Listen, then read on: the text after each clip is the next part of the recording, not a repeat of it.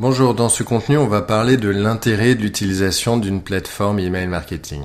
Dans les épisodes précédents, on a vu quel était l'intérêt d'avoir une stratégie d'email marketing pour mettre en place des listes, pour collecter des prospects intéressés par vos offres, comment le mettre en œuvre, quel était le principe, quel était le fonctionnement, et enfin, quelle était la différence entre ce qui était un spam, ce qui ne l'était pas. Donc là, aujourd'hui, on va mettre un donc là maintenant on va voir comment mettre en place tout ça, enfin quel est le meilleur moyen de mettre en place tout ça. Et le meilleur moyen c'est tout simplement d'utiliser une plateforme email marketing en ligne qui va vous permettre de gérer tout ça très facilement sans connaissance technique. Donc une plateforme emailing elle va d'abord vous servir à gérer vos listes. C'est-à-dire que vous allez pouvoir créer vos listes, faire en sorte que les gens puissent s'inscrire à ces listes, qui puissent s'inscrire dans la légalité, c'est-à-dire vous allez pouvoir gérer l'opt-in, voire le double opt-in. Vous allez pouvoir leur envoyer des messages de confirmation.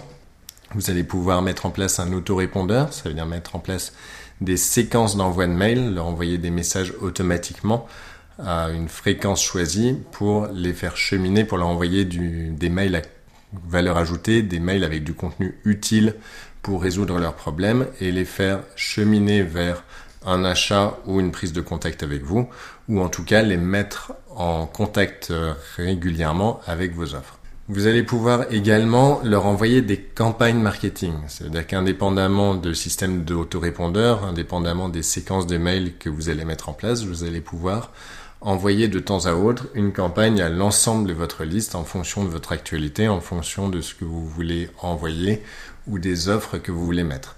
Donc une technique qu'on met souvent en place, c'est justement d'envoyer, enfin de ne garder que le contenu à valeur ajoutée pour tout ce qui est séquence d'envoi, c'est-à-dire qu'envoyer automatiquement du contenu à valeur ajoutée à vos inscrits une fois qu'ils sont, qu'ils sont inscrits, éventuellement mettre un lien vers une offre ou mettre un contact avec votre offre, mais voilà, que ce soit vraiment avec parcimonie, et vous servir des campagnes marketing pour envoyer vraiment vos offres avec parcimonie, mais envoyer des offres spéciales, envoyer des choses très intéressantes, régulièrement, mais beaucoup moins souvent que les mails de contenu à valeur ajoutée qu'ils envoient. Donc idéalement, c'est quatre mails de contenu utiles pour un mail promotionnel.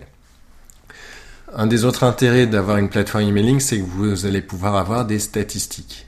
Donc en gros, quand vous allez envoyer une campagne, vous allez pouvoir bah, savoir combien de gens ont ouvert vos messages, combien de gens ont cliqué dans vos messages, connaître également combien il y a eu des inscriptions, et savoir combien il y a eu de mauvaises adresses. Alors j'ai fait pas mal de contenu sur l'interprétation des statistiques, je vous mettrai ça en commentaire. Mais globalement, ce qu'il faut savoir, c'est que le taux d'ouverture moyen en B2C, donc quand on envoie vers des particuliers, ça va être entre 10 et 15%. Le taux d'ouverture pour des professionnels, ça va être un petit peu plus que ça, parce qu'ils sont beaucoup plus derrière leur ordinateur. On va atteindre 20-25% quand c'est bien ciblé.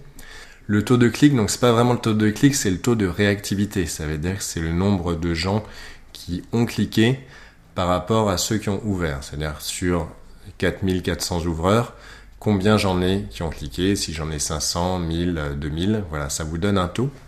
Ça s'appelle le taux de réactivité et ce taux de réactivité est super intéressant parce qu'il ne dépend absolument que de la pertinence de votre message et de la bonne adéquation de votre message avec votre cible.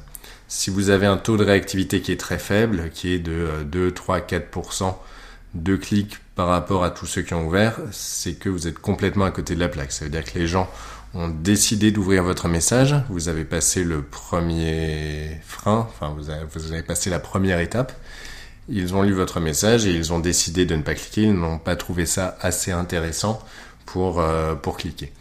Enfin, il y a un autre taux qui est intéressant, c'est le taux de désinscription qui est ici. Le taux de désinscription, ça vous donne une idée de comment votre message est accueilli. Donc en gros, un taux de désinscription qui est supérieur à 1%, on considère qu'il y, a, un problème.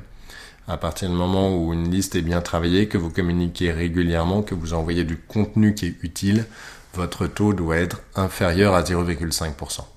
Et enfin, il y a le taux de NPAI ou taux de mauvaise adresse qui va vous donner une idée de la qualité de votre liste lors des premiers envois, si vous venez de collecter votre, base et qu'elle n'est pas en double opt-in, vous pouvez avoir des taux de NPI qui sont assez forts, mais après, ils doivent rester très bas, ils doivent rester vraiment proches de 0%. Et enfin, une plateforme emailing va pouvoir vous donner une idée des liens qui ont été cliqués dans vos messages. Donc je vous mettrai des liens vers des statistiques détaillées. Vous pourrez voir qu'il y a aussi d'autres euh, d'autres taux qui peuvent être intéressants comme quand est-ce que les gens ouvrent, euh, voilà, quand est-ce que les gens ouvrent, ça peut vous dire quels sont les meilleurs moments pour envoyer. Euh, vous avez aussi des statistiques qui peuvent vous dire à partir d'où géographiquement les gens ont ouvert. Si vous collectez des gens sur la France et que vous voyez qu'il y a plein de gens dans d'autres pays, il faut revoir vos méthodes de collecte ou en tout cas revoir vos sources de trafic pour, euh, pour essayer de comprendre pourquoi. Et voilà, donc tous ces différents facteurs vont vous permettre d'optimiser régulièrement vos campagnes emailing pour essayer bah, de, de, faire en sorte d'augmenter toujours leur, euh, leur retour, d'augmenter toujours votre retour sur investissement. Enfin, une plateforme emailing, elle peut être utile pour être intégrée avec vos autres systèmes existants. Donc ça peut être intégré avec WordPress par exemple, avec euh, votre CRM, ça peut être intégré avec, intégré avec votre boutique en ligne. Vous pouvez faire en sorte que tout soit interconnecté. Ça veut dire que les gens qui s'inscrivent à votre boutique en ligne soient ajoutés automatiquement à votre liste de clients sur votre plateforme emailing. De la même façon sur WordPress. Donc voilà, vous pouvez imaginer pas mal d'interactions pour vous simplifier la vie, pour faire en sorte que vous ayez le moins besoin possible de vous en occuper et que vous vous focalisiez sur votre business, que vous vous focalisiez sur la production de contenu à valeur ajoutée pour vous créer une notoriété, pour vous créer une, autorité.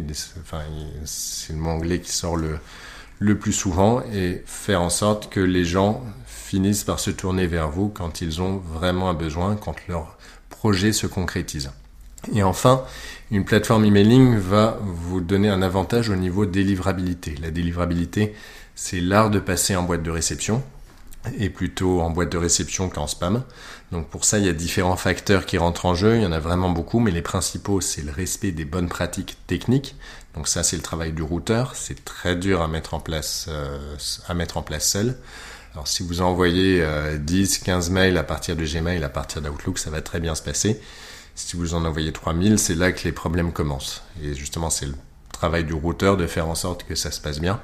Il y a également la réputation des paramètres d'envoi. Si vous allez sur des plateformes emailing euh, bas de gamme ou gratuites ou euh, mutualisées, enfin qui utilisent des paramètres d'envoi mutualisés, vous risquez d'être pénalisé par les envois de leurs autres utilisateurs, tout simplement. C'est-à-dire que s'il y en a un qui envoie du spam, vous risquez d'être pénalisé. Et enfin, il y a tout ce qui est plainte, tout ce qui est signalement comme spam, qui peut affecter la délivrabilité et surtout qui peut vous mettre en porte-à-faux avec votre euh, fournisseur d'accès ou en tout cas avec le système que vous utilisez pour envoyer.